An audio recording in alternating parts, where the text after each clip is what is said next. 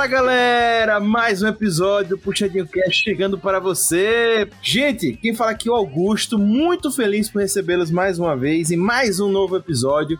Hoje sobre Lupin, a série que tá causando aí um freshzinho é, nesse 2021. Nós estamos gravando 2021, se estiver ouvindo no futuro, acredito que Lupin já não está fazendo mais esse fresh, mas ela fez fresh durante esse ano, 2020 também ali, causando bastante burburinho.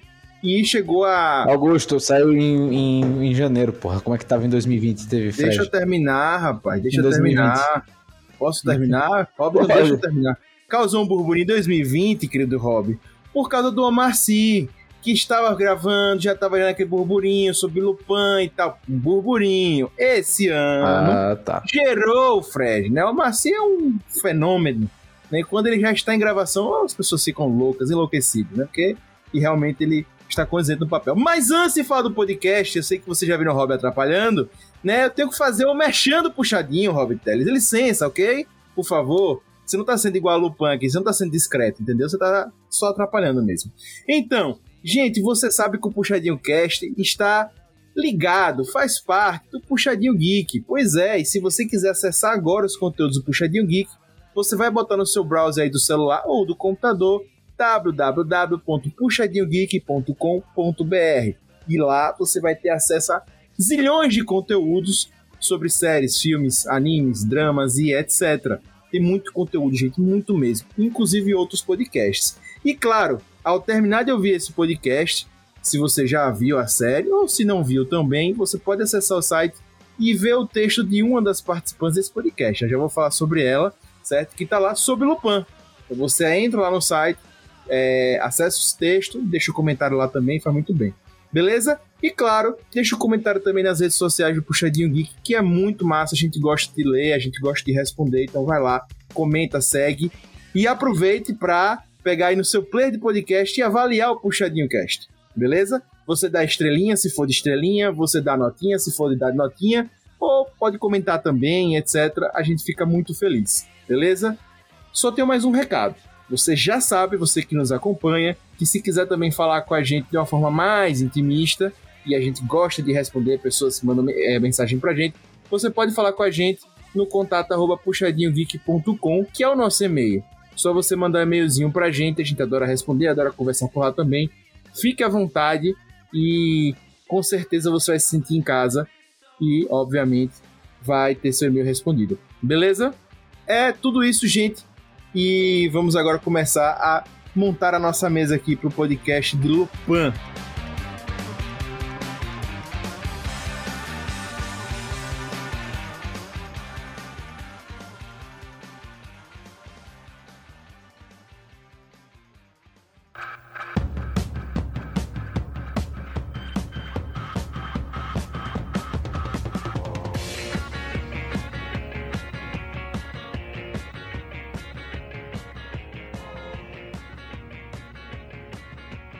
Aí eu já queria começar chamando o hater mais hater do Brasil, o hater mais querido do Brasil, o Lucas Hater. Seja bem-vindo.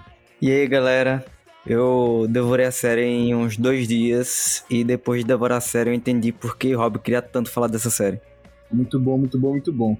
Ele já deu a deixa, né, para o nosso querido palestrinha, nosso querido Rob Palestrinha. Seja bem-vindo, Rob. O Massi roubou meu coração. Tá vendo aí, pô? Tá vendo, pô? Eu tava dizendo e você me atrapalhando aí, pô.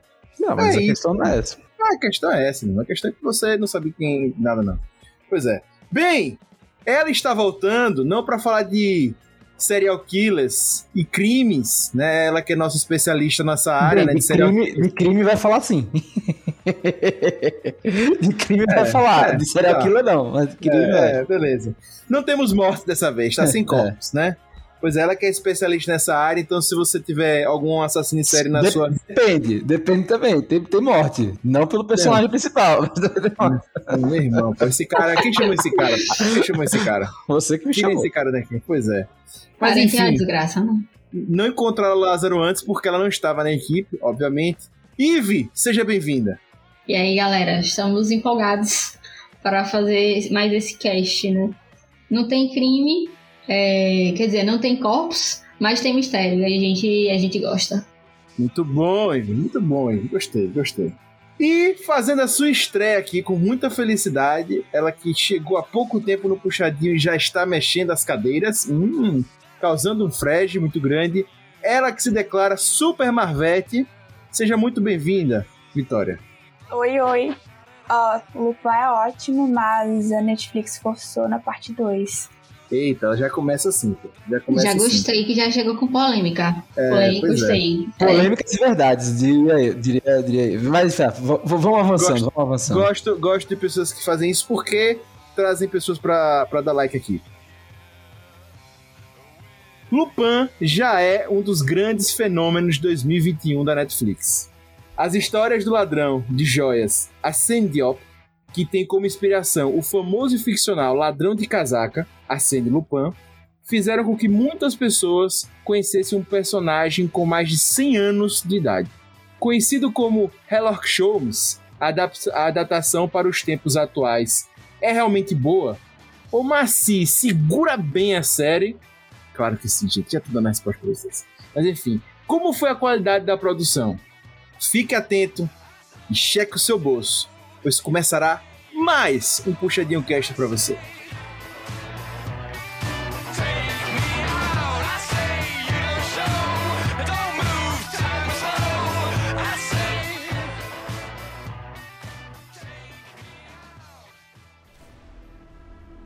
Je suis agent d'entretien.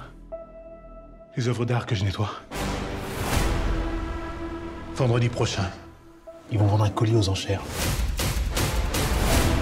On va le voler. Vous entrez balayeur et vous sortez millionnaire. Des questions? Ouais. Et pendant que nous on risque notre peau, toi tu fais quoi? Moi? Moi j'achète le colis.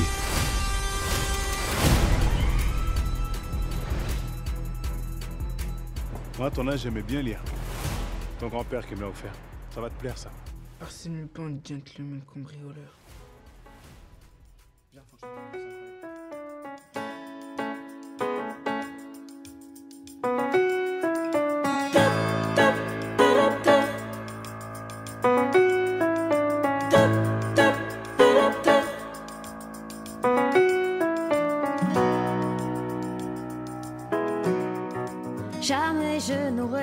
Gente, vamos lá, vamos lá, vamos lá.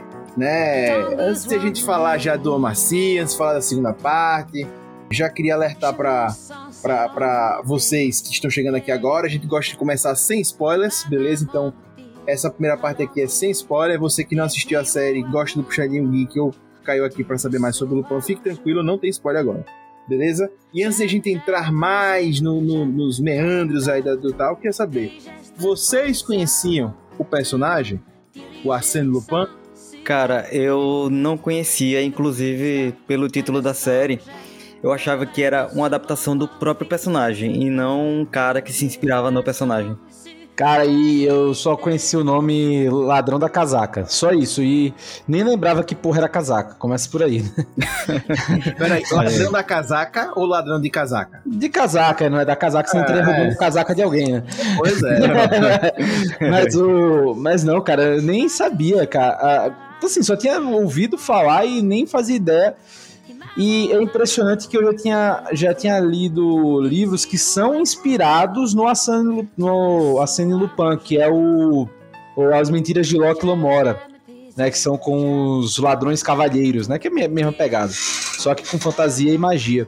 Então, assim, é um conceito que já tá meio que estabelecido, né? Vamos dizer assim, desse ladrão educado, ou esse ladrão que rouba com você, rouba sorrindo pra você e você sorri pra ele quando você vê se tá lascado, se tá sem nada, né? Então, assim, cara, eu, fiquei muito feliz de ter conhecido e, sinceramente, me deu vontade de ler os contos originais só de ver a série. Eu também. Eu conheci essa questão de- do ladrão cavalheiro. É um arquétipo, né? E eu fiquei apaixonada, da vontade de você assistir, de você ler todos os livros possíveis. É, exatamente. Eu, eu inclusive, estava procurando os livros para poder ler. É, inclusive, gente, eu, eu também, eu já conheci, já tinha ouvido falar do personagem, já tinha visto o livro, etc. Mas nunca tinha, tinha visto. Eu já li Sherlock Holmes, li Agatha Christie. E eu gosto do gênero, mas Lupin nunca me passou assim como algo tal. E aí eu fiquei fã, tô fã. Doido, comprei o livro ainda no livro, tô doido pra ler. E uma das curiosidades que, que eu achei, né, que eles representam bem até na, na série e tal, que o, que o Lupin tem, tem esse lance da, da classe, né, de, de enfim, de, ele não é um cara, um, um ladrão baixo, né, ele não, não mata, ele não tal, mas eu acho muito legal é que ele sempre deixa algo pra pessoa prejudicada. Se ele rouba algo seu, sei lá, ele rouba uma joia sua, ele deixa uma flor, ele deixa alguma coisa como se fosse uma compensação besta, mas é como se fosse algo e tal. Eu achei isso também me ressaltou muito, assim, sabe? Mas enfim, e eu queria já fazer essa ponte, né? Todo mundo meio que falou sobre esse negócio de ser ladrão de casaco e tal. O que, que vocês acham, né? Até também trazendo os dias de hoje, né? Ter esse ladrão fino, né? Esse ladrão que, que é educado, que rouba com um sorriso, que tem um carisma, que engana a gente pelo carisma já. Né? Que ele, ele, faz ilusão com os olhos, né? Literalmente, né? Porque a gente fica observando, apaixonado e já fez, né? Já foi, já passou. Tivemos um desse no BBB, né? O famoso Caio Caloteiro. Não, não, é, aí no BBB, ele era tendência. A nossa versão de Goiás, né? Vai ser o famoso Lupin. Esse é o nosso querido Lupin. Lupin. Aqui no- Não, sacanagem. Mas, cara, é, eu acho. achei maravilhoso, velho. Sem, sem sacanagem. O, a, a ideia que eles trouxeram, é principalmente como o Augusto falou, né? De não ter sido uma. Como posso falar? Não ter sido uma adaptação literal, né? Ou como fizeram com o Sherlock, que trouxe isso para os dias atuais. Pô, trouxe um cara que tem um contexto específico né, de pô, filho de imigrante, negro na França, etc. E aí vai justificando um pouco o porquê da- daquele cara ali, e aí traz, além das aventuras, né, a questão de um, de um envolvimento, de, uma, de um arco co- que completa toda a história. Pô, muito legal, cara. Acho que foi uma boa, uma boa maneira de realmente trazer e funcionou muito, assim. Funcionou. Cara, obviamente você, gente, você tem que se desprender, porque tem umas coisas que são malucas, que você, obviamente, se você pensar dois palitos ali não faz sentido, né? Mas, cara, achei muito bom. Pra mim lembrou muito o professor da, de La Casa de Papel também. Tem a mesma. Não a mesma narrativa, mas o mesmo objetivo, né? Você acaba criando uma empatia pelo ladrão, pela pessoa que você deveria culpar, mas no final de tudo você tá torcendo pra que tudo dê certo. Eu acho que cabe também uma coisa que Augusto falou, da ilusão. Ele, ele não é só um ladrão, ele é um ilusionista. Porque o truque do ilusionista é justamente fazer você prestar atenção em uma coisa enquanto ele está manipulando outra. Então a gente, ao longo das, das narrativas, a gente vê isso muito. E eu acho que principalmente no, na segunda temporada.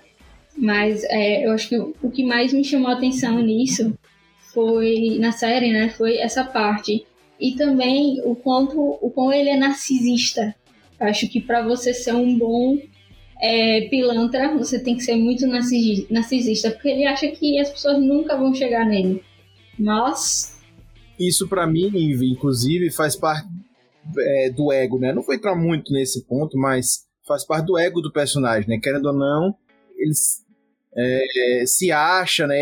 até mais do que os outros criminosos, porque tem um lance da polícia, mas ele também tem um lance com os outros criminosos. Eles, é, quando vocês forem assistir, eles vão, vão ter um episódio que ele acaba se envolvendo com outros criminosos, é, enfim, até com prisão, e ele sempre acha que tá no poder, independentemente se você, entre aspas, né, do bem ou do mal, se você é o mocinho ou você é o vilão, ele acha que ele mexe com todo mundo, ele quer estar sempre à frente de todo mundo. Enfim, eu, eu, eu gostei muito da ideia e eu acho que ficou muito bom. E aí eu queria até é, já puxar também, pegando essa ideia né, da, da- do Ladrão em Casaco, queria perguntar também a vocês sobre a adaptação, né? Porque é, Rob puxou já esse ponto aí da adaptação. A gente tem um personagem com 100 anos de idade, um pouco mais de 100 anos, né? É de 1912, se eu não me engano, que, o- que o LeBlanc faz, o, o personagem. E cria para ser uma, uma cópia do Sherlock Holmes, né? A, a cópia reversa, né? Uma cópia a reversa. cópia reversa, ele faz a, a cópia reversa. Né, a, a ideia era fazer um Sherlock Holmes. Ele teve a ideia de, de inovar, né, de fazer o reverso. Não, ao ponto que vale, vale a curiosidade, ele escreveu o livro é, Lupin versus Sherlock Holmes, né? Ele fez Exato. o livro depois, esse, esse- essa fanfic aí. Exato. É, para um jornal na época. Enfim, a ideia era essa, né? Ter esse contraponto. Só que a gente tem um personagem de 100 anos lá pra cá, né? Pra quem não conhece, depois dê uma olhada sobre a Cine Lupin, tá, como já comentou aqui, com mais de 20 livros e etc, 20 histórias, tem essa com Sherlock Holmes. E a gente pega ele e joga no contexto de hoje, né? Aí você vai pensar logo com Sherlock, que é uma série que tem feito muito sucesso, que faz isso também, mas Lupin tinha esse desafio né? É, inclusive com o Marcy, ele tem seu, seu sucesso, eu tava até falando e tal, mas óbvio não é que nem o Benedict, né? É outra produção lá, HBO, aqui foi Galmoto, foi, foi outra HBO, pegada. Não, HBO não, Augusto, foi BBC. BBC, pronto, desculpa. Mas aí vem o ponto, queria saber de vocês, como é que vocês viram essa adaptação? Por exemplo, eu gostei muito da adaptação, a gente tem um personagem que para mim não perdeu é, o contexto simples da coisa. Nós temos que lembrar que há, é, há 100 anos a gente não vai ter é, relógio, a gente não vai ter celular, a gente traz isso para os dias de hoje. E a gente não, não adiantava botar coisas esdrúxulas, né, para fazer um personagem desse. Então, por exemplo, uma duas adaptações eu quero falar logo.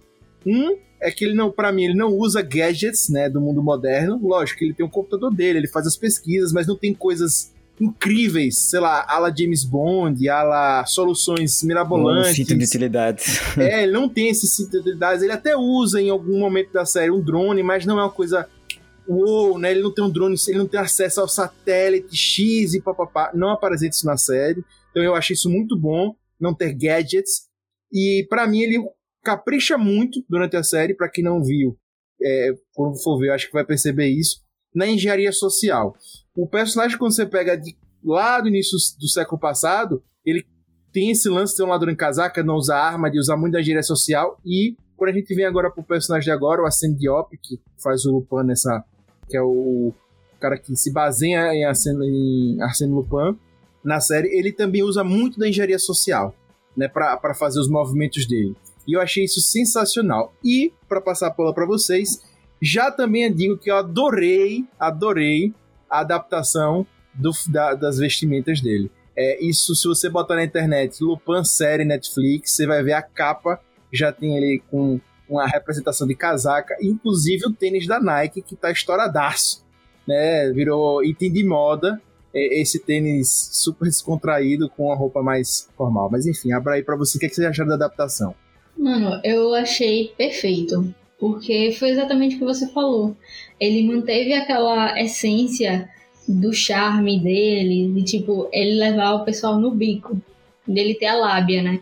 Embora em alguns momentos tenha, tenha um computador que dá ali um ar de modernidade, tem aqueles espaços que ele é, coloca os, algumas vestimentas que ele, que ele usa para é, entrar em alguns locais e tal. Só que a essência de, dele, que é, que é ele ter essa questão de ele ser realmente um engenheiro social, é, velho, permaneceu. Então, para mim, foi tipo um cara que foi pego lá do século XX e foi colocado aqui que soube se adaptar muito bem. Inclusive, é, essa questão do tênis, ela me chamou muita atenção, porque, tipo, era uma coisa que destacava, tipo, absurdamente. Eu fiquei, tipo, será que tem alguma coisa esse tênis? E aí eu fui pesquisar. Só que não tem nada, era só para destacar mesmo, pra, porque ele gostava de uns sneakers mais modernos. É, não, eu acho legal, cara, porque compõe bem o personagem, né? Faz essa contraposição de ser. De, sei lá, ser um personagem. A ideia do personagem ser antiga, mas trai, dá esse toque de moderno, né? E faz com que ele se misture bem com a, com a sociedade de hoje, vamos botar assim. Você, você adapta bem. Eu achei do caramba, cara. Tipo, o design dele em geral, né? ele não ele tem sempre um casaco, né? Tá sempre com um casaco, às vezes usa, às vezes fica mais parecido, né? Principalmente quando tá mais frio com, vamos dizer assim, com a roupa é um original. sobretudo, né? Um sobretudo. É. Fico triste que ele não usou um monóculo ou um óculos ali para fazer uma referenciazinha, né, para tirar uma onda. Mas, pô, referência à obra, à obra original a gente tem bastante, né? O tempo inteiro. E, cara, é muito bom que o Augusto falou também, é que ele não quis. O que era fantasioso era como ele fazia as coisas, né? E não, tipo, o cara ter um, um relógio que atira ou algo que não existe na nossa realidade, né? Trouxe uma história bem pé no chão nesse sentido de, de, de instrumentos, né? Não teve nada assim, a não ser, obviamente, a capacidade dele fazer todo mundo ficar meio, meio burro próximo dele, né? Esse é o grande poder dele. Eu concordo, não era um- uma coisa mais missão impossível. Era super pé no chão. E era algo muito legal. E a melhor parte pra mim é que ele se importava bastante. É, tem essa questão dele não querer querer, vixe, não querer ferir os outros, porque ele tá o tempo todo pensando, usando charme, a lábia, mas pensando no outro também. Também ele é quase um, um Robin Hood francês. Ele faz, é, rouba todo mundo, mas tem um objetivo muito maior.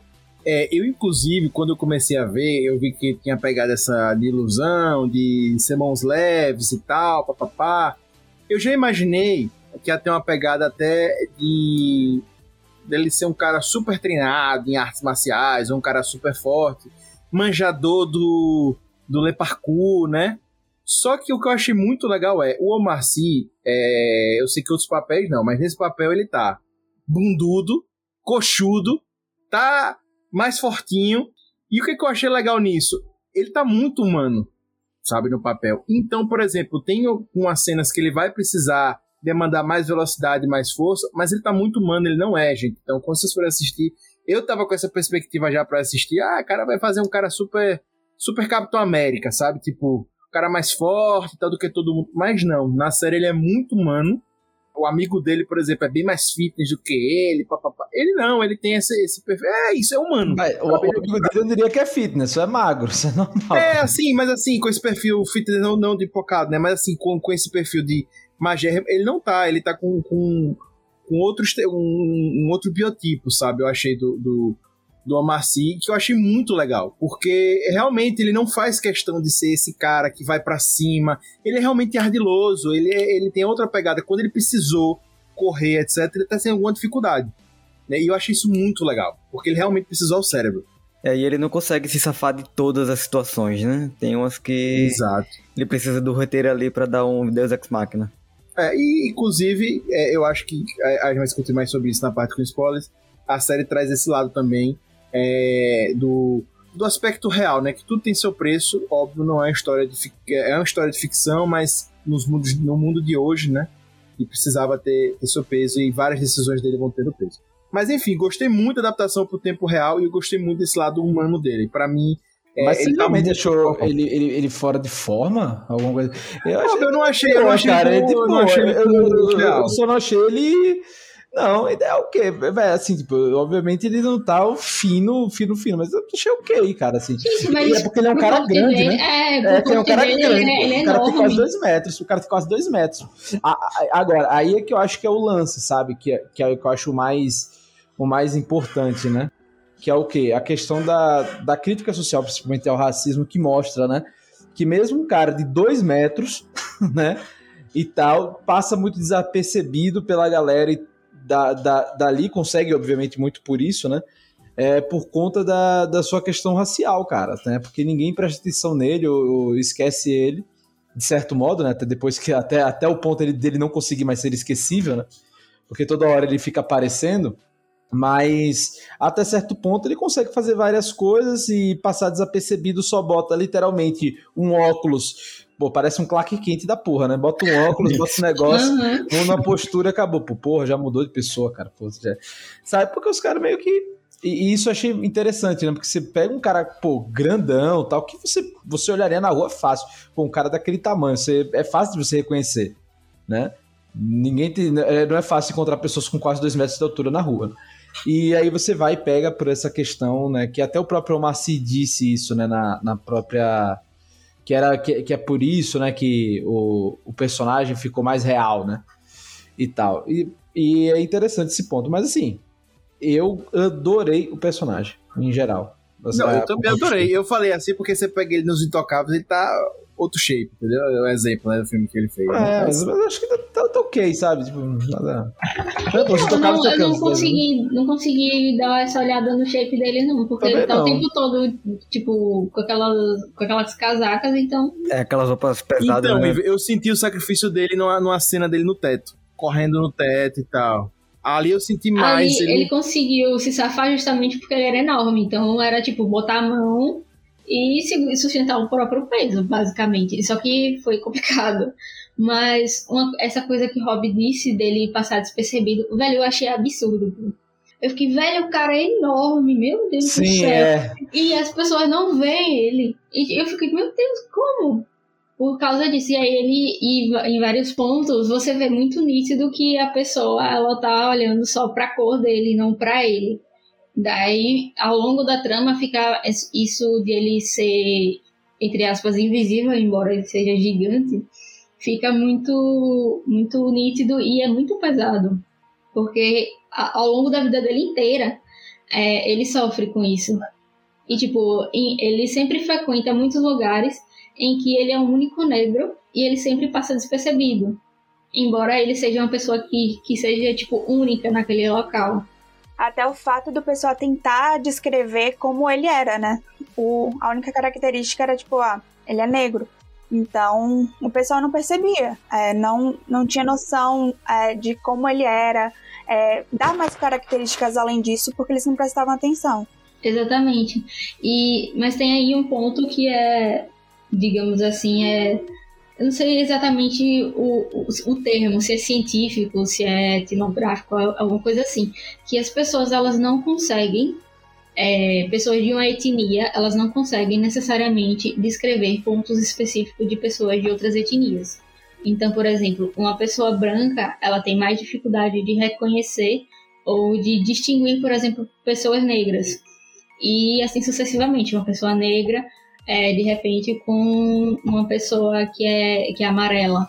E é justamente nisso que cai um pouco também, porque as pessoas falam, tipo, ah, o cara é negro, eu não tenho nenhuma outra distinção em relação a isso, e as pessoas também não se preocupam em fazer outras distinções. É tipo, é negro, ah tá, pronto. Isso é interessante de a gente ver, mas também é, é bastante racista, assim. É, eu até queria acrescentar que além dele, tem outros personagens de outras etnias também que aparecem e também são meio que ignorados, né? Eles entram com nomes, enfim, eles entram na história e tem papéis e isso, isso, e isso aparece. E aí eu queria pegar esse ponto até com vocês, né? Vocês falaram já do racismo abordado com o personagem principal, o Lupin, que, é feito pelo Amassi, o Arsène Diop. Tem a relação dele com o pai dele. Enfim, vocês vão, quem for assistir já vai ver isso desde o início. Tá na, é, já tá na sinopse. Ele tem. O, o pai dele é acusado de um assalto anos atrás, né? De um roubo, na verdade. De um roubo de, uma- de uma joia. E ele busca a vingança né, do pai anos depois. E aí abordar essa, essa parte do racismo, tanto com o pai dele como com ele, mas também tem a, a parte do- dos outros, né, que, que aparece logo no início também tem alguns criminosos que aparecem que entram no museu e também as pessoas estão ignorando quem e tal. E eu queria saber se vocês, o que vocês acharam em relação a, a- a esse tema, racismo, como foi abordado na série? Vocês acham que foi legal, que foi pouco profundo, mas tá suficiente, etc. E também outros temas que vocês acham rele- relevantes assim, na série, além do racismo, vingança, alguma coisa. O que que vocês acharam disso? Se foi bem trabalhado, se não foi? Eu acho que a questão da vingança foi até bem trabalhada em certo ponto, né? Até certo ponto. Que é quando ele fica tão obcecado com isso que ele não consegue sair. Né? E isso e essa vingança acaba destruindo a relação dele com o filho. Destruindo não, né? Mas tipo, dificultando a relação dele com o filho, com a mãe do filho, né? Que é a Claire, que é a pessoa que ele. Você vê que é a pessoa que ele ama tal. E ele acaba não se permitindo viver por conta dessa vingança, né? Tudo que ele faz ou fez é pra ir aos poucos se limpando dessa, dessa questão. A questão do racismo, cara, porra, é... e não só ele sofre, até o, o, o de certa, em certa monta, leva alguns comentários racistas por ser é, norte-africano, né? Por ser descendente de árabe e tal. Então, são vários os pontos né, que mostram da sociedade francesa em si, mas em geral ocidental nesse, nesse ponto, né? É, que mais? E, cara, eu gostei muito dos temas que foram tratados em geral, tá? É, da questão do. De você ver um cara que tenta. tenta ter uma. nunca tentou ter uma vida normal, né? E a dificuldade dele também tentar voltar, né? Ele sempre dizendo, ah, vou parar, vou parar em algum momento, etc. E você não vê como ele queria ele indo parar, né? Porque também ele tá consumido bastante pela questão de se vingar. Nem a gente acredita quando ele fala, né? Não, É, é, isso mesmo. Exato, porque especialmente quando você tá no clímax que você vê, meu irmão, o cara só tem olhos pra isso. Ele só tem olhos. Até o roubo mesmo, os roubos que ele fez, né? Foi mais uma maneira, às vezes, muitas vezes era só a maneira para ele chegar à vingança, né? Só para ele chegar à vingança. Porque ele nunca acreditou de que o pai tinha se suicidado, sabe? E a partir disso, né? Mas foi muito legal, cara. Eu gostei da viagem. Sim, e a inserção da, do racismo ali, quando ele é, aparece, eu achei muito bom, porque, tipo, ele tava vivendo a vida dele lá normal, de boas, do nada aparece uma pessoa, olha, percebe que ele é um cara negro, e daí ela tem uma atitude completamente diferente com ele, da que ela tava tendo com as outras pessoas, e aí você, você vê nitidamente que aquilo foi uma atitude racista. E para quem não é negro, isso, isso em muitas ocasiões isso é muito surreal, porque a pessoa tipo ser seguida em, em uma loja, por exemplo, para mim isso é uma coisa surreal e que eu já vi amigos citando isso. E, e é muito chocante também você ver a coisa na prática. O legal é que ele aborda o racismo o tempo todo, desde quando ele era criança, né? Então tem é, o pai dele sendo preso, é, depois, quando ele foi. Não pode spoiler, mas quando ele foi naquele bar e foi tentar pedir ajuda, e o policial que era branco foi, foi lá e pediu a mesma ajuda, ele foi com. O pessoal ajudou o branco, mas o, o, o a Sunny, que, que era negro, o pessoal simplesmente ignorou, ignorou. sabe? É. E tava explícito que era porque ele era negro. E olha que ele se vestia muito bem. Então, assim, lógico que a gente não tem essa questão de, de julgar a pessoa pela roupa. Mas não tinha um, um, uma outra desculpa, era simplesmente porque ele era negro. Isso fica muito presente o tempo todo. O fato é, do Pellegrini não quer, querer que a filha se envolvesse com ele também tudo pela cor. E um, um outro ponto para mim importante é que fala é bater muito a questão do sistema que está sempre beneficiando os ricos, entendeu? Os ricos e os brancos. Até quando o pai dele morreu e o detetive Dumont foi lá. Então foi é simplesmente marginalizado. Então são dois pontos para mim que é, foram bem impactantes. E daí aquela questão, né? Tipo, a. É, é um. E, e até o porquê o, o pai dele foi contratado, né? Porque era um imigrante que estava sozinho com o filho, e aí a história já pronta para que ele para que ele fosse preso, né? todo este, o motivo do cara ter sido contratado é porque ele era um, um, um álibi fácil pro Pellegrini, entendeu? Tudo por conta de vários preconceitos ali, né? É justamente, o racismo para mim é o fio condutor da história toda e já começa daí sim, também. Sim. E, e, assim, e, pô, e até o ponto, né, que você. que, que ele brinca em um momento, por exemplo, que ele bota. Ele vai roubar as joias de uma velhinha, né? Você fica, caralho, meu irmão, o cara, o cara vai roubar essa velhinha por quê, né, velho? pô, que vacilo, né? Pô, velhinha mó, mó de boa. Aí quando você vê, ele tá roubando a velhinha e ela solta uma puta. Ai, que saudades da época que o Congo, que o Congo era da Bélgica, não sei o que se diz. Ah, merecia mesmo. Merecia ser roubado e roubou foi pouco. Isso, roubou foi pouco. É, vocês, vocês já citaram agora aí, nas falas de vocês, vários personagens, vários, né? Bora, bora pros personagens. É, o Guedirá, o Guedirá, a Clea, Benjamin, vários, vários, vários, vários. Lógico, cuidado com os spoilers que tá nesse momento, mas queria só falar de uma forma geral. para quem vai assistir, o que, que vocês acharam dos personagens? São cativantes, são legais? para mim, de cara eu já digo que realmente o Amarci carrega no carisma e na atuação. Porra, carrega pra caralho. Carrega, mas eu gostei muito dos atores, né? Apesar de ser atores que eu não conhecia, só o Amarci. É, fui pesquisar vários deles, eu gostei muito dos atores. É, para mim, massa, sim. E achei os personagens bacanas, mas queria ouvir de vocês. O que vocês acharam desses personagens todos que vocês falaram aí? Do vilão ao mocinho. Cara, para mim, os melhores personagens para mim que eu gostei muito foi a Sunny, o Benjamin e o Gedira, Gedira, sei lá. A interação deles achei muito Gedira. boa. Gedira. Eu também. Achei muito boa. É, não tem como, gente.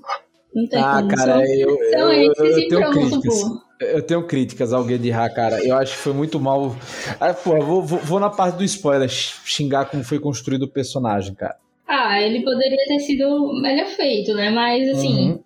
Ele muda, gente... cara, ele muda, ele muda do nada. Ele, ele, ele muda. Do, do, é, a parte 2 fez outro personagem, pô. Mudou o personagem, pô. Isso aqui é foda. Né? Esse, que é, esse que é o problema. É, Ele cumpriu a missão dele ali logo no início da parte 2 e acabou, pô. Ficou jogado, sabe? Isso é que eu fiquei triste de- desse personagem específico. Foi o que eu mais Ah, não sim, gostei sim. do arco. Mais não gostei do arco. Ele tinha muita inteligência a ser aproveitada ainda. E o pessoal Ah, sim, não eu, eu aproveitou. concordo plenamente com isso. Sim, Realmente. sim, isso é. Uma coisa que eu gostei do Ben é porque a gente sabe que se você assistir Lupin, você vai lembrar de Sherlock Holmes, mesmo que você não saiba que é, teve uma base pra isso. Que o Ben, pra mim, é o, é o Dr. Watson. Então, assim, é uma coisa. Sabe aquele clique? Não tem, não tem como você não gostar dele. É aquele amigo que dá um equilíbrio em relação ao, ao Asani. E eu acho que é um personagem, cara, que até tem uns traços cômicos sem ser cômico. Né? Porque ele é o cara nerdinho ali e tal. Eu gostei muito dele. Gostei muito. Acabou. f- Filho ali de classe média, dono de uma, de uma antiquaria, quando você vê o cara, pô, é quem faz os, o atravessa, atravessa, né? As vendas das joias, as coisas e tal. E, e é uma legal quebra de expectativa, né? Que você não esperava que esse nerdão, assim, o cara mais com, com naipe mais de nerd, fosse, vamos dizer assim, um criminoso, né? Junto um cúmplice, né? Eu, eu gostei muito do, do Gabriel também, o ator que faz o Gabriel. Eu gostei dele. Quem é o Gabriel, gente? O Dumont, Gabriel Dumont. Ah, o Dumont, beleza. É, eu gostei dele também, acho que ele é legal. Além de todos esses que vocês já falaram, né? E a Claire também, eu adorei a Claire. velho. Eu gostei muito dela, é, eu achei ela uma atriz bem legal, porque ela, pra mim, ela consegue ser aquilo que a personagem tava querendo passar. Porque Total. ela tem, ela tem, ela é apaixonada, mas ao mesmo tempo ela é, ela é meio fria, ao mesmo tempo ela quer se livrar daquilo. E eu consegui reparar todas as expressões nela ali. Ela conseguia descrever muito bem, ela, sabe? Eu, eu achei ela muito, muito boa, muito E boa. não no é um papel fácil, não é um papel Não é. fácil. Não é. Entendeu? Eu gostei muito, assim, muito. E o Ah, mas- Pellegrini, o mas- Pellegrini eu achei um cara que faz bem o vilão, assim. Nada. Ah, é, tem um carinha de vilão nojento, assim, você fica de boa. Agora, a atriz que faz a mãe da. A mãe lá dos Pellegrini, pô, bem qualquer coisa também, né? Vamos ser sincero. Tá com cara de Lexotão o tempo inteiro. É, ela é bem qualquer coisa mesmo. Tá cara de assustado o tempo inteiro. E. E o Matador lá, que agora eu me esqueci o nome, velho. Porra, meu irmão, o. o como é que é o nome? The Weeknd em Blind Lights, né? É, Pô, o meu irmão. The Weeknd tá, fez essa ponta aí, cara, pô. Sacanagem, velho. o Ah, cara, e o o cara só tem uma cara, o cara só tem uma cara, velho. O cara só tem uma cara. Porque Ele tem cara de matador mesmo, ele tem cara de matador. Porra, ele- mas é muito. Pô, parece muito. Pô, me lembrou muito o seu Madruga, velho. Naquela, na época do Chapolin, na época do Chapolin fazendo vilão genérico é. do Chapolin, saca? Eu, eu, eu sabia que, eu era, que ele era meio familiar, assim, mas é, é realmente era assim Madruga que tava. seu Madruga total, cara. O tripa seca do. Porra. É, eu gostei dos atores da, da, da seleção do elenco de forma geral. Achei, achei bem, bem, bem interessante. Da mesma forma que eu fiz o cast com, com o Ivana há pouquinho tempo aí, com o Lucas, é, sobre Mandamento Serial Killer, que eu também achei o elenco massa, né? E o elenco aleatório. Esse também, muita gente aleatória, mas elenco muito massa, velho. Outra, outra escolha acertada, assim. E um cara que me surpreendeu, que pra mim, lógico, dentro da limitação do papel dele, tá, gente? Foi aquele, acho que é Lucas, o cara que que aparece assim mais pro, pro meio, pro final, o cara que cuida da- dos investimentos do, do Pellegrini. Sim, sim. É bem, bem engraçado ali. É, ele, ele, ele é um personagem também que, que eu achei massa, porque ele, ele faz o papel do punkzinho, punkzinho e depois faz o papel do corretinho. Achei que ele ficou, ficou muito bem. É o Philip, não? Acho que é Philip Colbert. Eu vi aqui, assim. Felipe, Felipe alguma coisa. É, Felipe, Felipe Crepon. Felipe Crepon. Ó, Felipe Crepon não, Felipe alguma coisa aqui. alguma coisa. E eu não tinha reparado que era ele. Aí depois, no final, quando aparece, eu fiquei, caralho, mano. Ele, ele é surpreendente. Não, muito massa. Eu gostei muito, assim. Eu só achei que ali o Tenente Sofia não foi tão bem aproveitada. É, ela ficou bem apagada na primeira, na primeira parte. Na segunda, ela deu uma parecida, mas ainda assim, não foi suficiente. Então, algumas vezes eu me perguntei, nossa, é, ela poderia ter feito muito mais, ter ajudado muito mais. É, acho que ela merecia um espaço maior do que foi dado. Eu acho também. Tipo, ela apareceu, derrubou uma porta e pronto, acabou. É, então, pela primeira. Mas enfim, vou falar mais disso na parte de spoiler. Vou, vou puxar esse assunto da Sofia na, na parte de spoilers.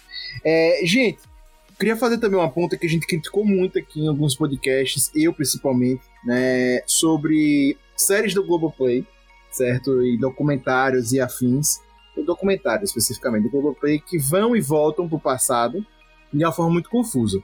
Né, eu vi isso na, na do João de Deus, na do Sandy Júnior, achei que ficou cansativo, você se perdia, você não entendia na frequência.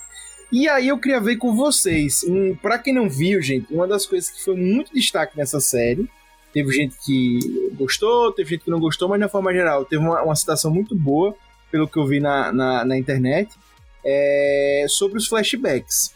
É, eu gostei muito da forma que ficou os flashbacks, adorei o tiquezinho que faz de ir e voltar, né, para representar que tá indo e voltando pro passado.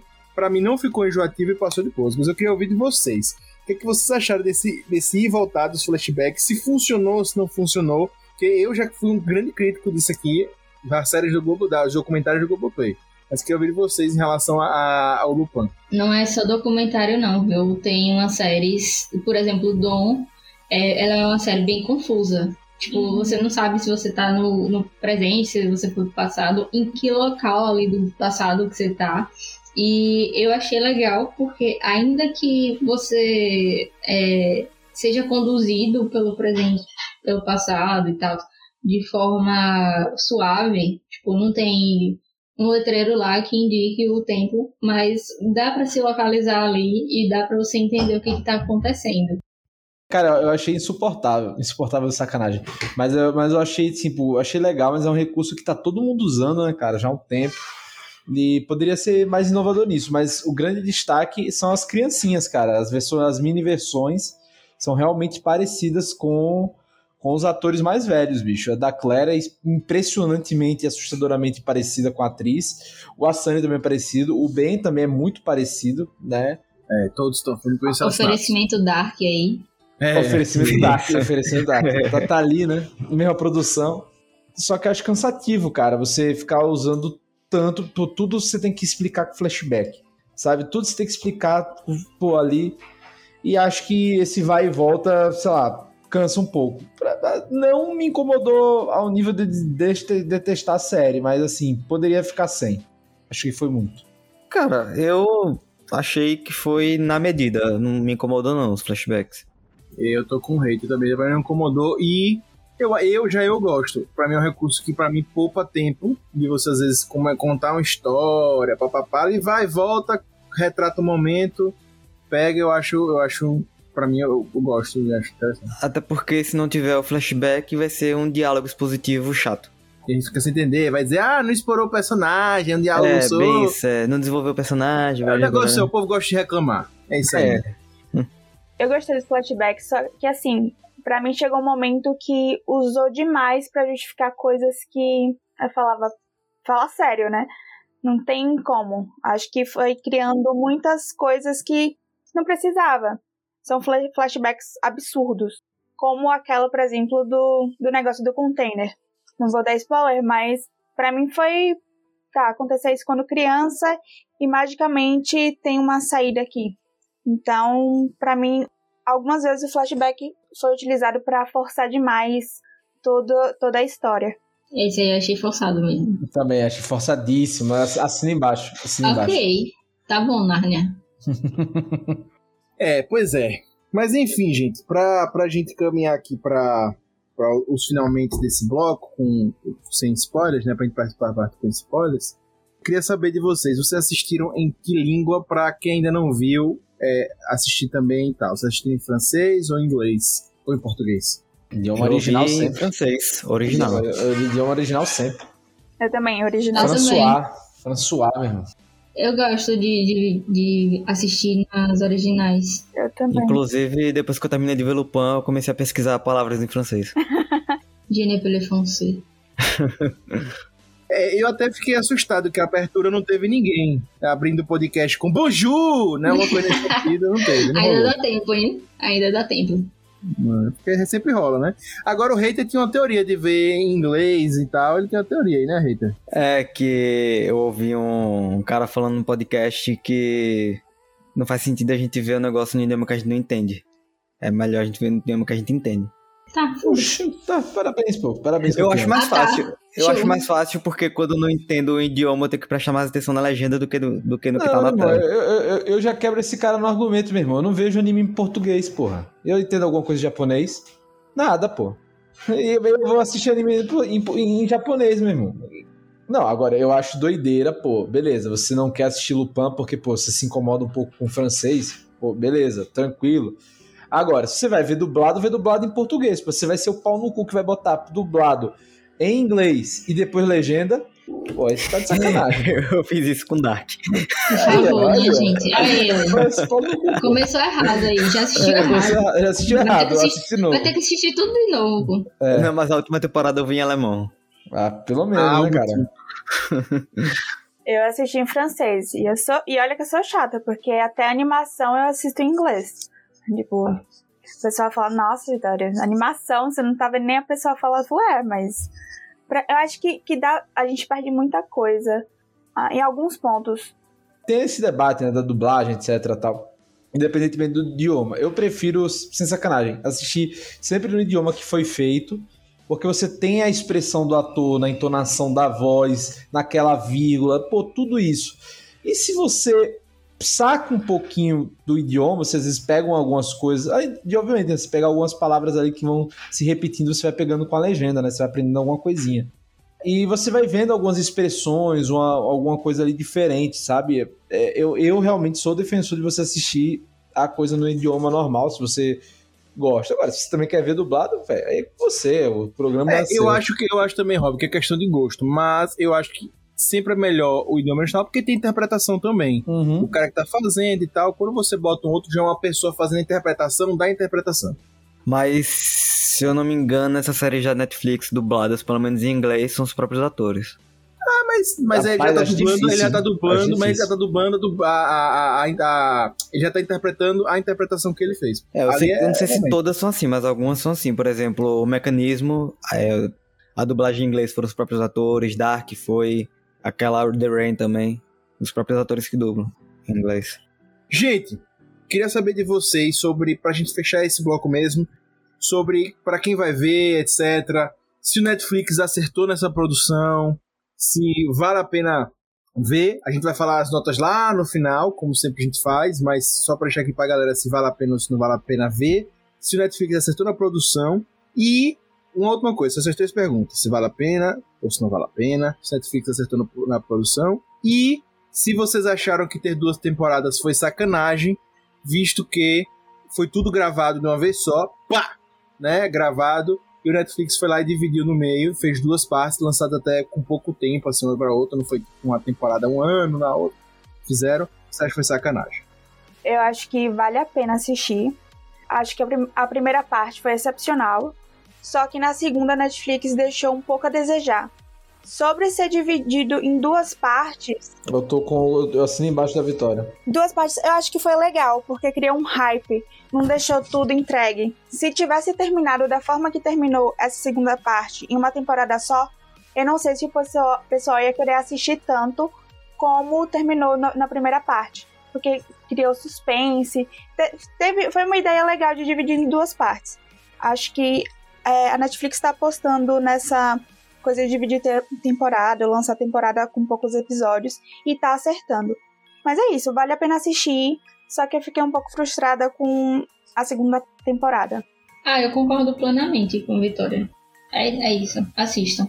Cara, pra mim vale super a pena. Quem não viu ainda tá perdendo tempo, corre lá pra ver.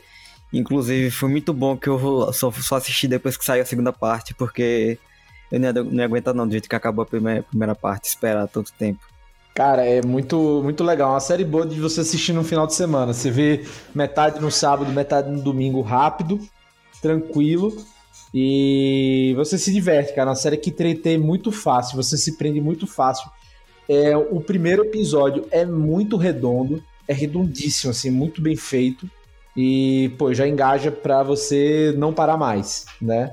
Aí quando você para, você ter- terminou, você terminou a série, né? As duas partes. E, cara, parabéns, foi um acerto e uma boa surpresa do ano na Netflix. E prende demais, pô. Tem um episódio que já tava tarde da noite, assim. Aí terminou o episódio. eu- Ah, velho, não vou dormir não. Vou preciso ver o, o outro agora. Eu acho que cria uma adrenalina, né? É, pelo menos na primeira temporada eu não consegui parar. Total. É, total. demais. E eu tô com o Eve, na a primeira parte, meu irmão, você não para, pô, é alucinante, é alucinante. Pois é, gente, eu também acho que vale super a pena ver. Todo mundo deve assistir, que gosta de série, obviamente. É, quem não tem problema em ver em, no idioma, quem tem, também tem português, tá de boa.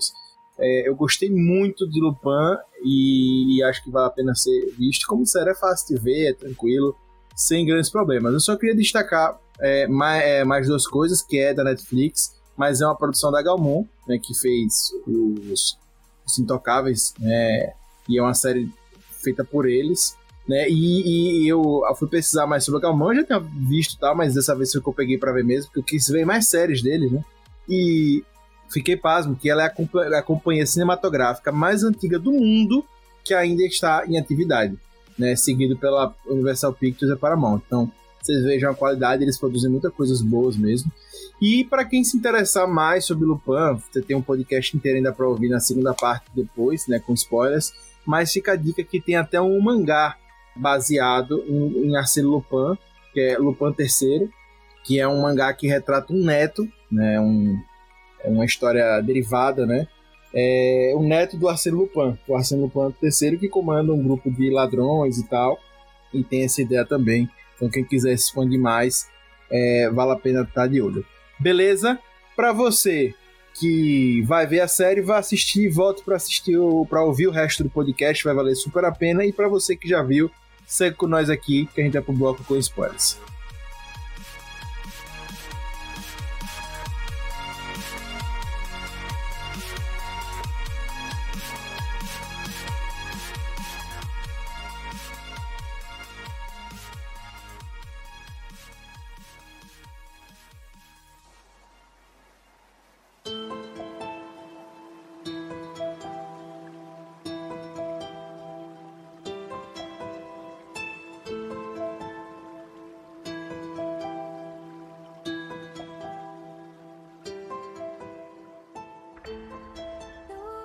Gente, agora tá liberado. Tá liberado, spoiler, podem falar o que quiser. E eu já queria fazer a ponte com o que a gente falou no final sobre as duas partes. Eu queria saber para vo de vocês o seguinte: é uma série com 10 episódios, né? Em resumo, né? São duas partes, mas são 10 episódios. Quando você junta assim. É, e queria saber, se a gente não tivesse nessa época de ouro das séries, né? Que tá voltando agora, vocês acham que se, que se Lupin tivesse gravado a, tá, nos anos 2000 e tal, ele seria um filme ou não? Eu acho que seria um filme, mais ou menos como Sherlock Holmes. Antes de virar a série, teve uh, o, o filme com o Robert. Então, assim, para mim ia ser um filme daquele nível. Ah, eu acho que sim também. Não sei, nunca tinha parado muito pra pensar nisso. Eu acho que seria um filme também. Porque o que tava em alta naquela época era mais filme do que série, né? Então as pessoas não acostumam tanto de ver série. É, e, mas eu, eu acho que também, eu também acho que seria um filme bem fechadinho para ser um filme. Eu só acho que perderia muito desse flashback, né? E acho que os personagens seriam mal trabalhados. Então, apesar de eu também concordar com isso, eu também já, já acrescento aqui que eu acho que não seria bom como um filme. Eu gostei do formato como série, apesar das duas partes. Ah, é, eu, acho que depende, né? Eu acho legal. Assim, essa história foi feita pra série, né? Mas se você parar pensar o personagem, né? O, o, o Arsène Lupin, nesse caso o Arsène Diop, né? Se pensar no personagem meio que numa vibe meio James Bond, pô, dá pra fazer uma série de filmes sim, por que não? Tentaram fazer o Sherlock porradeiro com Downey Jr., por que não fazer o seu anti, né? O seu anti sua antítese no, no, no, cinema, sabe? Dá pra fazer. Só não dá pra fazer porradeiro, mas dá pra fazer. Pois é. Gente, e outra coisa que a gente falou muito na primeira parte é, foi sobre algumas coisas mirabolantes que acontecem na série. A gente tem aí, enfim, saídas triunfais, fugidas. Muito mais eu acho na, na segunda parte. Eu, eu até acho que na primeira parte teve, mas foi menos enfatizado. Não, Augusto, Augusto, aquela saída da prisão, beleza, que eles tentaram replicar uma, uma parte que já tinha no livro. Mas, porra, aquela saída da prisão é fantasiosa pra caralho, meu irmão.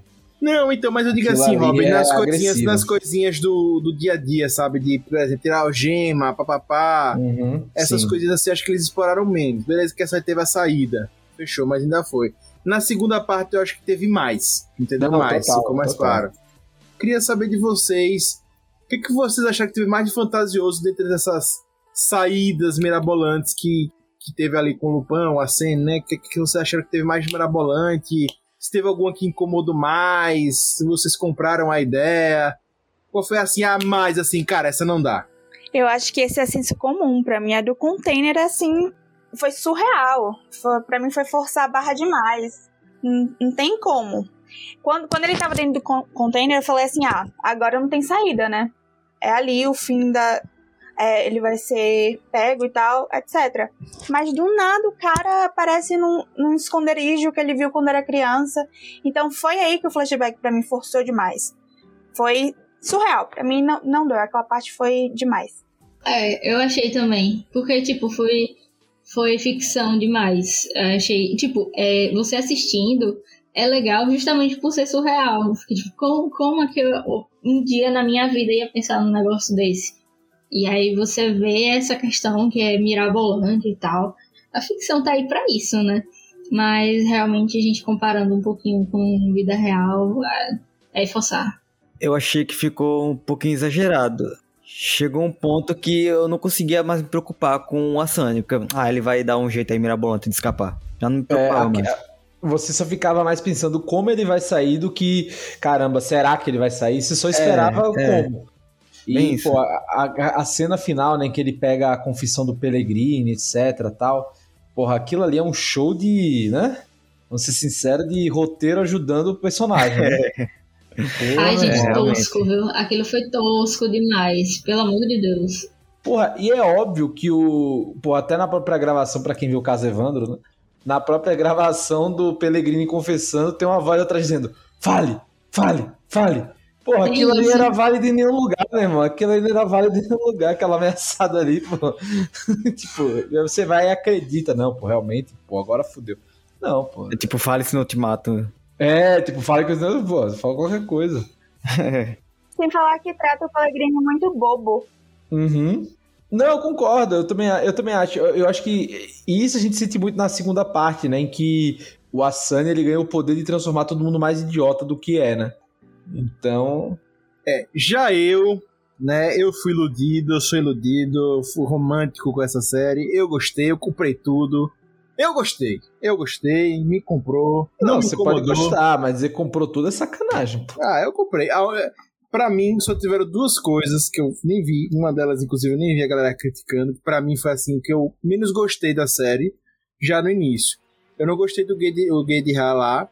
É, desde o início, do primeiro episódio, ele já sacando que era Arsène Lupin. Eu achei isso assim, tipo, é normal uma pessoa. Ah, eu vi isso no livro, será que o. Mas o cara já, será que o cara tá replicando isso aqui, isso aqui? Eu achei isso assim meio. Isso me incomodou no início. Eu achei que, tipo, ah, não. E não tem a ver com as saídas do Acen, né? E aí eu não gostei do lance do, do, na- do vídeo do Pellegrini, realmente, lá no que ele vaza, aí ele vai pra um programa, aquilo ali eu achei. É, sabe? E aquela barba dele ali não me engana, não, velho. Aquela barba ali. Não, velho, pelo amor de Deus. Não, aquela ali... saída foi triste. Não, e, e ele de velho, meu irmão. Porra, gente, sinceramente, se eu fosse o cara dizer. Oxe, meu irmão, se eu conhecesse o cara, eu ia dizer, pô, o cara tá fantasiado. O cara nem, nem diferente ficou, pô. Só botou um cabelo. Pré, sabe aquele. Pô, ficou menos convincente que, a, que o Face App quando bota você pra ficar velho, entendeu? Perfeito, perfeito. Foi exatamente isso. Pois é, aí eu, eu achei que, enfim, e, e até a equipe poderia ter feito a barbinha melhor pra ficar mais fake ali, eu achei que ficou meio bem, bem Não. forçado. E outra, e outra, pô, beleza. Tipo, eu até entendo a questão realmente do, pô, do racismo e tal, dele não ser reconhecido, etc. Mas, porra, no final, e aí não é a questão, né, da, da, da questão da, da etnia, mas é a questão da, do roteiro ter fraquejado mesmo, pô. O cara sai do, do negócio lá do. Como é que é o nome? Do. Do, do Pellegrini com. Justamente, né? Com a barba e com o dread, né? De bombeira. Porra, a galera reconhece, mas mesmo pra galera reconhecer ele é uma demora, sendo que o cara, novamente, é um cara de um metro e cacetada, dois metros e cacetada, e já com o rosto conhecido na França inteira, pô. Exato. Demora um cacete. Pra mim foi o que pegou mais forte. Porque não, não era nem só o rosto dele. É, já tinha dito que ele se disfarçava tal. Então os policiais, todo mundo teria que ter, assim, atenção em dobro com aquilo. Principalmente com aquilo. Então ele sair daquela forma, pra mim foi tipo, como assim você não, não tá prestando atenção no que você deveria estar prestando atenção? É o básico. Gente, mas aí foi uma investigação à la Dora Aventureira. Cadê, o- cadê o Asani? Oh meu Deus, me ajude a achar o Asani. Isso, Aí, aí, aí os caras no meio da rua, ei, eu acho que ele passou por aqui. Será? Será? Acho que ah, ele vocês ali- não são é, você- românticos. Eu comprei, eu comprei, eu aceitei, eu aceitei. A, a única coisa que eu não aceitei nesse final foi um cara tão inteligente, tão incrível, do lado dos policiais tirar a roupa. É, Tipo, ele, ele não sabia que os caras estavam seguindo, mas ele poderia ter caminhado mais 10km pra tirar a roupa, né? Não, na Sim, primeira total, esquina ele exato. já tira a É, barba. não sei o que. Na Ah, frente do, velho, do- dos caras ele tira. Não Rapaz, pode não. Aí... Sin- Sinceramente, o roteirista já tava com preguiça nesse momento. Ele já tava essa porra. É, então, aí é que vem, gente, pra mim, já pegando até em relação do futuro, eu acho que divide essas- esse final da segunda temporada divide pra mim um- uma série que vai ser muito mais de passatempo do que uma série como foi a, a primeira parte muito boa, incrível como a galera adorou. Que eu acho que o final ali já desse desse desse último arco, né, do segundo da segunda parte, ele encontra a esposa, tem um bocado de gente folha, fica com a galhofa. Galhofa mesmo, galhofa, coisa é, galhofa, velho. é, coisa meio galhofa, e ele ainda fala: Eu não vou estar perto de vocês, mas vou estar sempre observando. Então, acho que a partir de agora, quem quiser acompanhar, minha visão, tá? Quem quiser acompanhar as próximas aventuras do Lupin, vai mais que curtir o personagem, tá afim de ver um- uma coisa leve no final de semana, bem levezona ali, bem pipoca mesmo, porque vai ser mais ele passando com a barbinha fake na frente do policial e o policial não vendo. Entendeu? Vai ser Não, uma e coisa assim, e assim, e, e- e que, vamos ser sinceros, não que Lupin seja uma série cabeça, gente, pelo amor de Deus, longe, longe disso, né? Mas é porque ela, ela tinha mais compromisso com a realidade no início do que foi que ela foi perdendo. Eu não digo nem que é compromisso com a realidade, cara. O que eu fico, o que eu fico bolado é que na segunda parte, velho, tudo ficou pueril, sabe? Tipo, depois que se resolve a questão ali do Ramon, do filho dele, cara, ficou meio tudo jogado. Raul. Pô. Raul, Ramon, é, Raul. É, o, o, o lance, cara, é o que, por exemplo? Até os flashbacks não tem sentido, porque an- antes, na primeira parte, o flashback explica a história. Nessa aí, cara, porra, vai explicar aquele labirinto que nada a ver também, sabe? Nada a ver aquele labirinto ali. É, vai tentar explicar um pouco da relação mais dele com a Claire, mas, tipo, não adiciona nada na história da que tá acontecendo hoje, entendeu? Então, fica mais fraco, né? Fica Ah, mais é. fraco. Pare- Parece que eles quiseram. Eles contaram muito da história na primeira parte e aí teve esse desequilíbrio na segunda parte. Não tinha muito o que contar mais. É, e tipo, na primeira parte é, tinha muitos mistérios pequenos também, então era mais fácil você se- você se envolver e tentar ficar ali procurando o que estava errado, o que estava certo. Na segunda, como eram coisas maiores, nem sempre você sabia que tinha alguma coisa por trás ali, até ele revelar. Tipo aquele aquele roubo fake do, do quadro lá no museu e tal, essas Sim. coisas. Tipo, você não tem como saber se é fake ou não, então você acredita. E aí você vê que é, depois é, é- foi algo armado por ele. E você acha legal, mas você não sabia. Então você não, não tem aquela, aquele envolvimento na história. Você tá muito mais fora. E pra mim isso foi meio chato. Total, total. Eu acho que a relação dele com a Juliette também foi muito fantasiosa na segunda temporada. Porque ele faz todo aquele roubo, tenta conquistar. Lógico que ele tem o charme e a lábia dele. Mas foi forçar muito o sentimento que ela tinha por ele. Pra que ela contasse, contatasse a mãe, pra que a mãe fosse é, até o policial contar as coisas. Então, assim, eu entendo que ele é muito inteligente. Mas será que é o ponto de con- convencer uma pessoa daquele jeito? Então acho que aquilo me, incomod me Eu achei incomodou um também. pouco. E tipo, uma paixão de criança do nada. A menina tra- trai a família toda por causa disso. Eu fiquei. Não entendi. Vocês são muito tristes, vocês estão criticando demais, meu irmão. É, é, foi bom demais, meu irmão. Que nada. Todo mundo sendo enganado, meu irmão. É isso aí. A gente tem enganado todo dia aí, meu irmão. Óbvio que eles me enganam todo dia, é aquele jeito ali. Quem dera fosse. É, pois é. Outra coisa, já foi, explorou bastante sobre os personagens, né, sobre as coisas fantasiosas, né? Mas eu queria saber, a gente já falou também das duas partes, e não vou entrar mais muito nisso. Mas vocês acham que dava pra, tipo, ter cortado episódio, dava pra ter resumido mais, foi no tamanho ideal, deu tempo pra fazer muita coisa ficcional mesmo, pra deixar mais louca a série? Ou não? Vocês acham que foi suficiente? É isso aí, eles que erraram mesmo botando coisas loucas demais. Dava pra ter fechado em oito episódios, cara, tranquilo. Ia, ia ainda ficar tranquilo. Dava. Eu Inclusive, quando chegou no oitavo da segunda, eu fiquei, porra, ainda falta dois, hein? O que é que tem mais de história, né? É, pra eu bem. A, a primeira, eu. Quando acabou, eu fiquei, putz, acabou, e agora? Meu Deus, socorro. A segunda eu fiquei, putz, velho, não vai acabar não, hein? E não acabou. E pra mim esse é o, esse é o pior ponto, cara. É que a história não acabou, velho. Vai ter uma terceira. Ainda- Jesus. Pra quê? É o famoso pra quê? É, eu tô pensando o que é que eles vão contar na terceira parte. A gente já resolveu o objetivo de vida dele. tem, mas tem 20 livros do Lupin pra ser explorados, cara. Eu acho que Amigo, agora é beleza, pô, vai ser aí- galhofa agora, vai ser mais um viver Lupin, né? Porra, velho, no final ele vai roubar um carro do Velozes Furiosos no espaço, pô. Só falta isso, porra. Que vai rolar, porque... Ah, eu 20 acho que ele vai rodar, por exemplo, uma coisa que eu acho que, que pode tornar tudo mais interessante, ele começa a rodar a Europa, sair um pouco do núcleo Não, ali. Assim, eu tenho, eu, tenho, eu tenho muita vontade de ver ele com o Cumberbatch, né? Eu sei que isso é impossível de isso acontecer. É, Mas, tipo, incrível. Lupin versus, versus Sherlock Holmes, sabe? Essa fanfic que eu quero. Mas, cara, tirando isso, eu não sei muito o que, que tem de história mais pra rolar, velho. Ele criou uma história num grau em que não deu abertura pra novas, né? Tu focou tanto nessa parte da vingança dele que você não sabe com que. O que, é que tem mais ali pra ser explorado, né? Não deixou um gancho. O gancho que ele fugir. Enfim, espero- eu espero que a parte 3 crie algo muito. Vai ter que criar algo muito bom. Eu acho que, pô, pode ser uma aventura na Europa também. Né, mas vamos ver como é que vai ser, cara.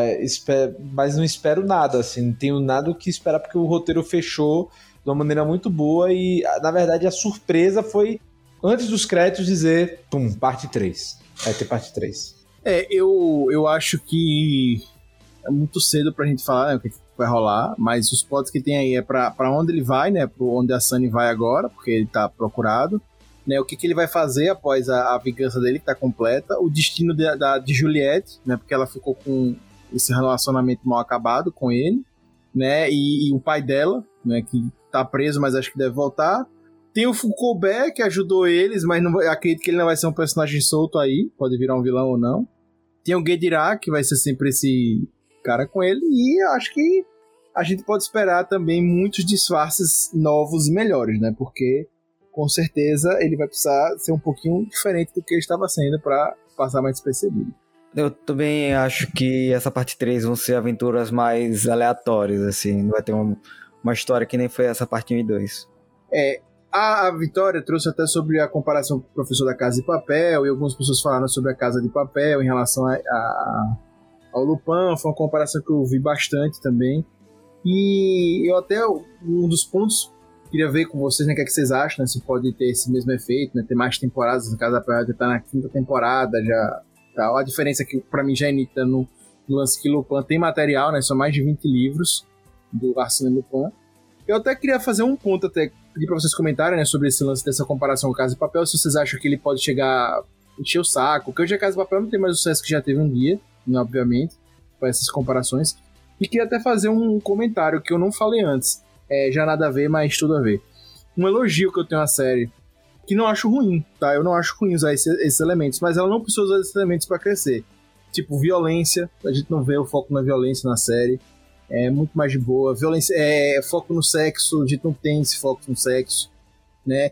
Tem um lance mesmo do, do galã que o Comarci é, tem o carisma dele que ele tem ali, mas ele não usa desses elementos e a série não, não perde interesse, né? Mas aí eu já queria fazer esses elogios e saber o que vocês acham também, e também fazer essa comparação com a Casa de Papel, que já tem muitos desses elementos, né, mais aparentes. O que, vocês acham? Eu acho que a violência vai de acordo com o arquétipo do personagem. Porque assim, ele é o ladrão cavalheiro, então no arquétipo dele, ele não é uma pessoa que vai ferir outras. Então não tem, não tinha motivo de ter vi- violência. Iria completamente contra do que ele é ou que os produtores querem que ele seja. Sobre La Casa de Papel, eu acho que tem conteúdo, mas Lupin também poderia ter parado nessa última temporada. De acordo, de acordo, de acordo. É, eu gostei bastante dessa parte de ele não usar elementos que são. que já estão batidos, né? De ele usar. usar o ardil dele, usar a inteligência. Porque ela, de um jeito ou de outro, pelo menos para mim, ela. essa história acaba envolvendo mais. Porque você fica raciocinando e tentando entender o que está acontecendo e o que vai acontecer depois. É, e é mais, mais envolvente do que, por exemplo, uma história que necessariamente tem um bang bang no meio. E eu acho que a gente não sente falta, isso que eu acho mais legal, entendeu? Só uma outra coisa em relação a Lupin e a La Casa de Papel, o meu medo é que eles façam um novo desafio. Por exemplo, na segunda temporada foi. Segunda não. Na outra história de La Casa de Papel, eles foram é, roubar um outro local. Então, fazer a mesma coisa em Lupin. Criar uma outra história completamente diferente para ter o que, o que contar. E eu não gostaria de ver isso em Lupin. Ah, não vou nem assistir. Pra mim a história já tá fechada. É, eu acho que muita gente vai fazer isso, vai querer ver. Eu mesmo vou querer assistir para quem quer ver coisas mais galhofas. Eu acho que uma saída interessante seria fazer algo tipo, se eles quisessem continuar mesmo, como Sherlock, fazer algo de anos e tempos em tempos, só pra dar uma mergulhada no personagem, né? Uma coisa mais assim espaçada, né? Mas acho que não vai ser esse o caso. Gente, é, vamos agora para as notas de 0 a 5 monstrinhos quais são as notas que vocês dão para Lupin da Netflix, primeira e segunda parte? Eu vou dar um 4, porque somando a primeira para mim foi um 5, a segunda foi um 3, então eu dou aí a média de 4. Porque a primeira para mim foi perfeita, assim, perfeita mesmo. É, já a segunda ela caiu vertiginosamente, então é isso. É, eu senti uma, uma quebra também na segunda parte, mas mas continuei envolvido mesmo assim. Primeira e segunda parte me envolveram, envolveram demais na história, então eu vou dar quatro também. Quatro para mim também, mesmo o critério da Ivana. A primeira temporada eu achei muito boa, daria mais ou menos quatro e meio e na segunda, tipo, três e meio. Então, quatro aí. Eu, poxa, eu pensei que eu ia ser o, o único que ia dar quatro, porra, legal. É, eu ia dar três e meio, mas eu acho que, poxa, quem dá 3,5 dá 4, né? Então, vou, vou dar 4 muito por conta da primeira parte, que me prendeu demais.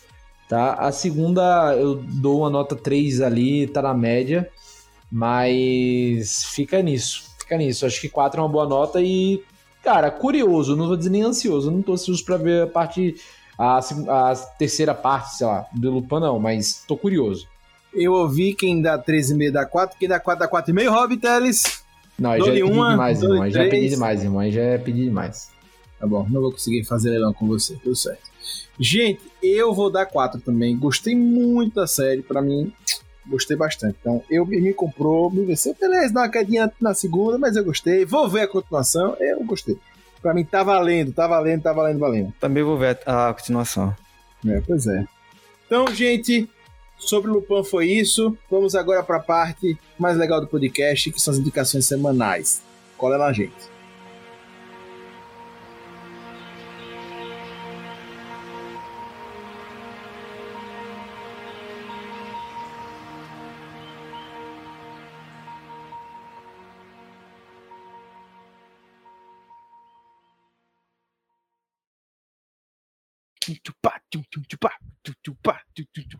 Recomendações.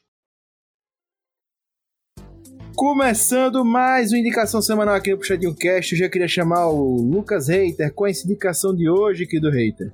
Minha indicação de hoje é no mundo dos games, que eu comecei a jogar esse fim de semana Star Wars Jedi Fallen Order. Muito bom jogo, conta a história do Cal, Cal Kestis, que é um Jedi que ele se esconde da Ordem 66 num país, num planeta de, de sucata, bem estilo. É, os personagens principais de Star Wars, né? Rey, que também vem de, de um planeta de sucata, não sei o quê. E aí ele vai se envolver numa missão aí que ele tem que seguir pistas para reerguer a Ordem Jedi. E aí eu tô curtindo muito o jogo, vale a pena aí. Quem quiser jogar no computador, assina o Game Pass, 5 reais, vale muito a pena. É, 5 reais no primeiro mês, tá, amigos? Isso. Querida Vitória, qual é essa indicação de hoje? A minha indicação é uma série da HBO Max, que é The Flight Attendant. É com aquele coco que fez The Big Bang Theory. E é uma série curtinha, dá pra assistir em um dia só. Eu assisti em dois, porque não pude assistir em um. É, ela é uma comissária de bordo e tem um pouco de drama, comédia e mistério, porque tem assassinato no meio. Então vale muito a pena assistir. Muito bom, muito bom, muito bom. Querido Rabiteles, qual é essa indicação? Minha indicação é o novo CD da banda sensação do rock and roll dos últimos três anos, Greta Van Fleet. O CD novo deles que lançaram há mais ou menos um mês, eu acho. Cara, tá sensacional. Putz grilo, cara. Os meninos são bons demais. Cara, quem gosta de rock clássico, quem gosta de rock, ou até mesmo quem gosta só de uma boa música, cara, tá muito bom, tá muito bom. A voz do vocalista que eu vou me ver agora aqui, Greta, deixa eu ver a voz do vocalista, peraí. Você vai ver a voz dele, cara? Não, o nome dele, peraí. Ah. O nome do o Josh Kiska. Josh Kiska.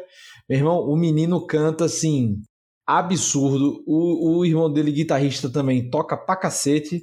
Né? Para quem não sabe, o Greta Van Fleet são dois irmãos gêmeos e o irmão mais novo, que é o vocalista, e o baterista que é o único que não é da família. Então essa banda familiar aí, cara, eles têm um estilo muito parecido com Led Zeppelin, né? O seu início foi um pouco polêmico porque diziam que eles copiavam Led Zeppelin, etc. Eu acho que, assim, é, é, é bom você já nos seus primeiros seus primeiros trabalhos você ser comparado a Led Zeppelin. Então acho que é isso que mostra o talento da banda. Então, cara, e esse CD, assim, se o segundo CD deles eu já achava que eles já estavam chegando numa maturidade, nesse eles chegaram onde eu acho que eles poderiam chegar. É muito bom, eu tenho certeza que se esse CD fosse lançado há uns 50 anos atrás, seria um clássico, tá? E digo isso de boca cheia. E, cara, ouçam esse CD novo do Greta Van Fleet que tá demais. Só pra não, não só ficar falando aqui, né? Ó, ouça um CD novo, ouça um CD novo, vou dar o nome do CD. Peraí, antes que eu fale besteira. Tá? É The Battle at the Gathering's Gate.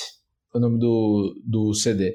Busquem, é muito bom. Já tá em todas as plataformas. E se vocês quiserem também, é, ouçam Greta Van Fleet ao vivo, tá? Porque é assustador o que o menino Josh canta. É assustador. Muito bom, muito bom, muito bom. Querida Ive, qual é a indicação de hoje? Hoje eu vou indicar Motherland Fort Salem para quem gosta de bruxinhas e para quem gosta de aventuras militares e romance. Acabou de sair a segunda temporada ela está tão boa quanto a primeira. Então, inclusive tem texto, texto meu lá no puxadinho, então pode acessar e conferir, porque tá muito, muito boa mesmo. Muito bom, Ivo, muito bom. E a minha indicação também vou com o Hater, de game, também assinei com ele a Xbox Game Pass. E minha indicação vai para Gears of War Tactics, Tactics lá, que tá na plataforma e eu gostei muito. É um jogo que mistura estratégia, que você realmente vai mexendo é, por turnos os seus combatentes, seus gears, né? E tem um cinematics entre as batalhas que são muito legais. Os tiros são muito reais, lembra muito os games normais, né, os jogos normais da franquia. E é muito legal, gente. Vale a pena conferir. Tá com a nota muito boa no Metacritic, então acho que é 80, se não me engano. Tá super valendo a pena. Eu experimentei e gostei. Para quem gosta de gênero estratégia, é um super game. Gears of War Tactics. É isso. Pois é, galera. Foi tudo isso que a gente tinha para falar e queria lembrar vocês de entrar agora no site do www.puxadinhogeek.com.br, ver o texto sobre Lupin lá da Vitória, ela que esteve aqui presente hoje. Aí vocês conferem, fazem inclusive o comparam as notas, vejam se ela falou aqui no podcast a mesma nota que ela deu lá no site, certo? Pode mandar e-mail se ela não, não, não, não fez isso. E claro, fique à vontade para depois de ler o texto de Vitória sobre Lupin, levar os outros textos que no puxadinho tá tem muito conteúdo bacana. Aproveite para os outros podcasts puxadinho. Temos o Puxando da Estante que fala sobre livros, temos o PG Quarto que fala sobre é, esportes, e são dois podcasts muito bons. E claro, sinta-se à vontade para procurar a gente nas mídias sociais, seguir a gente, comentar tudo e até mesmo mandar e-mail para a gente no contato puxadinhogeek.com A gente vai adorar estar falando com você. Beleza? E aí fica meu agradecimento à nossa Marvete Vitória, muito obrigado. Fica meu agradecimento também Eu que nosso agradeço. Rob Teles, o Rob Palestrinha, e Lucas Reiter, o hater mais querido do Brasil, o hater mais hater do Brasil, e também Ive, nosso especialista em Criminal Minds, né? Aí, em mentes criminosas, em serial killers e puxadinho, ficciona- ficcionais, claro. E na vida real, quem sabe também, não é mesmo? Valeu, e pra galera. você, você no que nos ouve, puxa daqui, puxa de lá, o puxadinho também é seu. Valeu!